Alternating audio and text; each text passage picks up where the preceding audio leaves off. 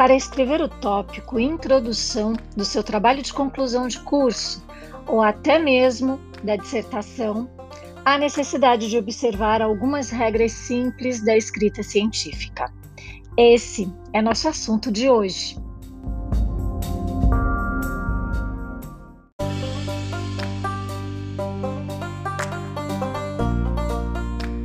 A primeira regra é conhecer a estrutura do texto dissertativo expositivo. Esse tipo de texto possui a função de expor um tema de forma organizada, de maneira que facilite o entendimento do leitor, atraia a sua atenção e consiga situá-lo sobre o assunto abordado.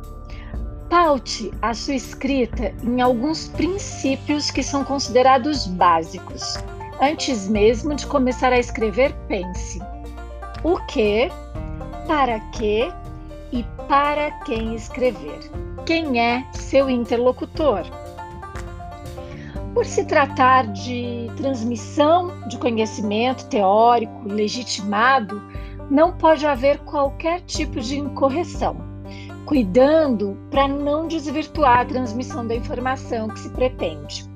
Portanto, ao iniciar a redação do seu texto, considere as seguintes dicas. Organize um roteiro com as ideias e a ordem em que elas serão apresentadas. Todo texto tem começo, meio e fim, ou seja, introdução, desenvolvimento e conclusão. Só escreve com clareza quem tem as ideias claras.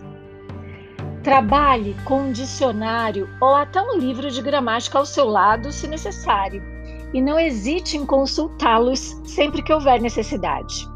Escreva sempre na ordem direta, ou seja, sujeito, mais verbo, mais complemento. Escreva sempre frases curtas e simples. Fique atento para que as frases não ultrapassem três linhas.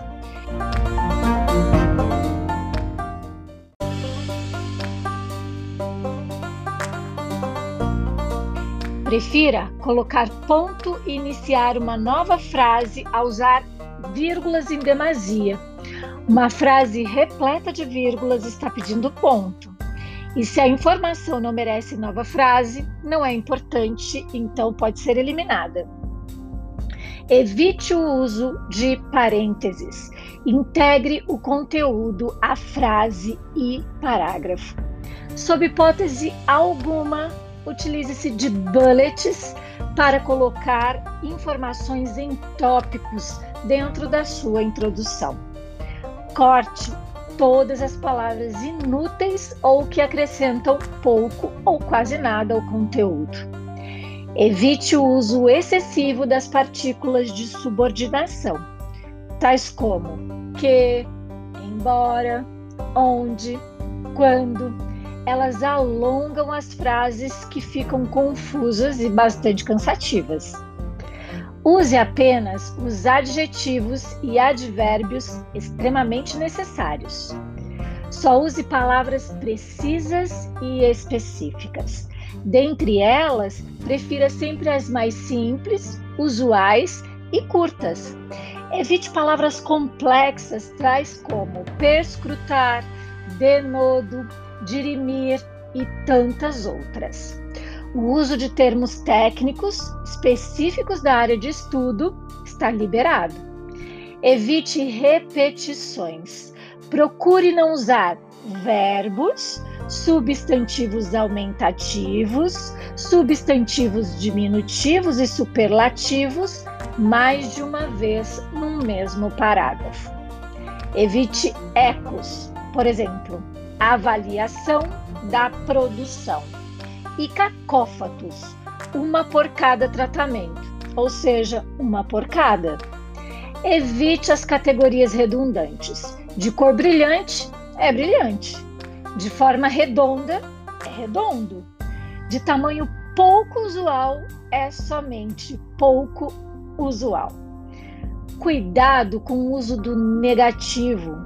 Não muitos são poucos. Não mesmo é diferente. Não diferente, é semelhante. Não use linguagem coloquial, popular, que não exija formalidade e é usada no dia a dia. Exemplo, na área da saúde, rodar um eletrocardiograma, patologia de base. São os tipos de frase que eu posso falar no meu dia a dia, mas que não cabe escrever num texto tido como científico. Não seja redundante. Não escreva descer para baixo, subir para cima, sair para fora ou ele era o principal protagonista da história. Ver com os próprios olhos, entre tantos outros.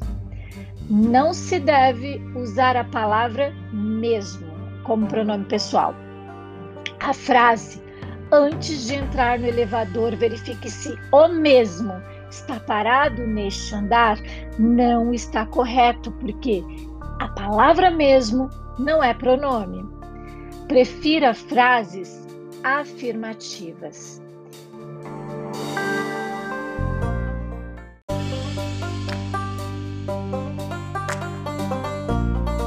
Evite regionalismos, jargões, modismos, lugar comum, abreviaturas sem a devida explicação.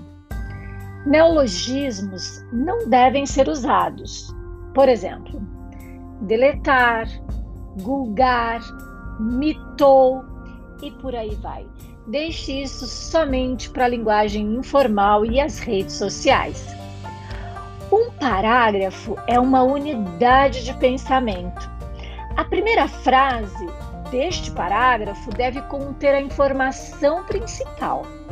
As demais devem corroborar o conteúdo apresentado na primeira. E a última frase deve servir de ligação com o parágrafo seguinte. Então, Preste atenção porque os parágrafos, eles devem interligar-se de forma lógica. Atenção, não escreva parágrafos muito extensos.